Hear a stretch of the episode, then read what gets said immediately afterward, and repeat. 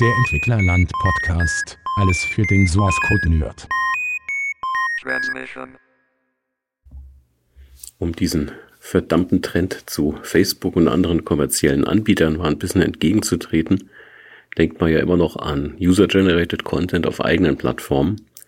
Und mit ein bisschen Hoffnung äh, kann man sowas hochziehen und mal gucken, wie wie es überlebt. Früher gab es für eigene Plattformen standardmäßig dieses PHP-BB Bulletin Board auf PHP-Basis.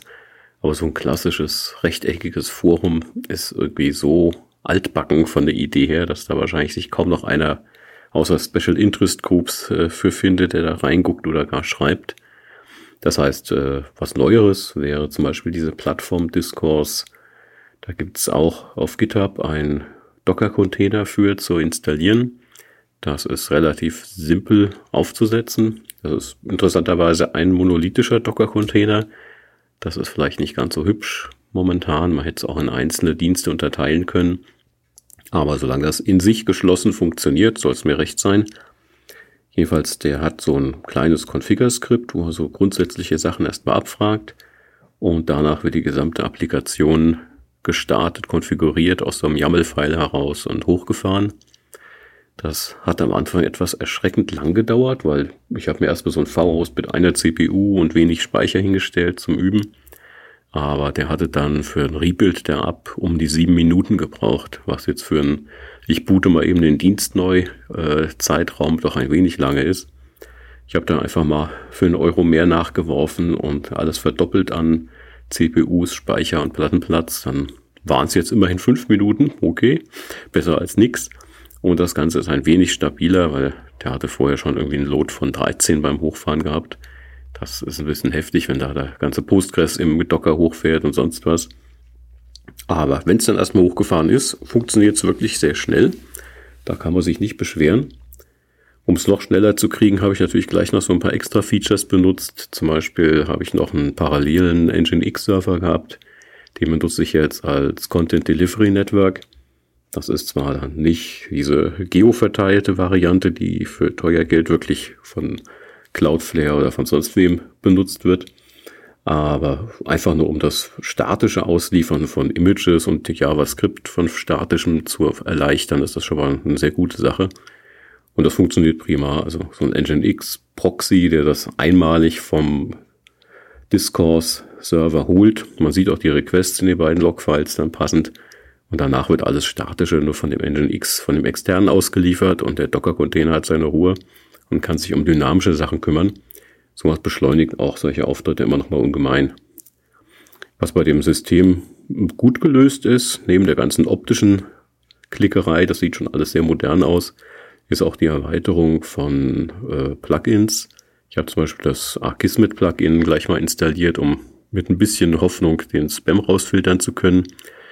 Und letztlich ist es in dem YAML Application File einfach nur ein Git-Clone-Befehl, den man dazufügt und die App neu bildet, fünf Minuten Geduld aufbringt und danach ist die Konfiguration in dem Server zu finden. Also die ganzen Setups sind wirklich äh, durchdacht und die Plugins laufen stabil durch. Auch äh, wenn sich was ändert von dem Paket, äh, ist ja eigentlich alles über Git verknüpft. Das heißt, man hat in dem Web-Frontend so einen Button, wo man sieht, äh, bin ich noch aktuell in dem aktuellen getagten Stream oder Branch. Und wenn ich da drin aktuell bin, kann ich trotzdem noch mal genauer gucken, ob es nicht inzwischen noch weitere Git-Pushes gab, die die Tests bestanden haben. Und kann dann mit einem Klick im Browser einfach das updaten. Der startet ein paar Dienste neu, damit sich das auffrischt. Und dann ist er wieder da nach ein paar Minuten. Also alles sehr bequem zu administrieren. Und auch für die optische Seite gibt's Plugins, nicht nur für die funktionale. Man kann sein Theme erweitern, um dieses Cookie-Banner-Dings, was jeden nur stört, aber alle brauchen angeblich. Man kann es schön irgendwelche extra Menüpunkte in die Top Kopfleiste setzen mit eigenen Plugins oder Table of Contents an die Seite schieben. Jede Erweiterung lässt sich da sogar ganz ohne Kommandozeile einfach per Browser dazu klicken.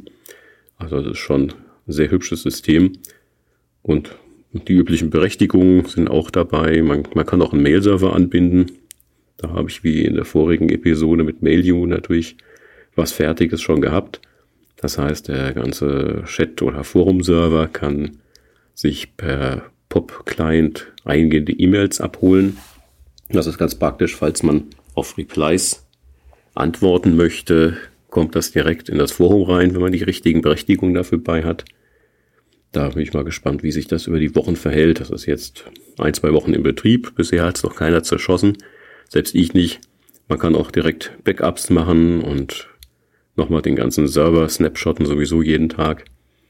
Und mit zwei CPU-Cores und 2 Gig RAM läuft das Ding jetzt vielversprechend durch.